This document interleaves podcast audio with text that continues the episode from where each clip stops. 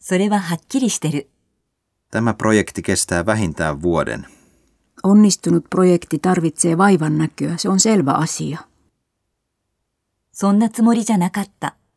Miksi sinä valehtelit? No anteeksi, että pahoitin mielesi. Se ei ollut tarkoitukseni. 君には関係ない。 Mitä sinä kerroit hänelle? Älä puutu tähän, tämä ei koske sinua.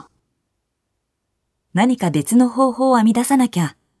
Koirani ei niele lääkettä. Se erottelee tabletin ruuan joukosta.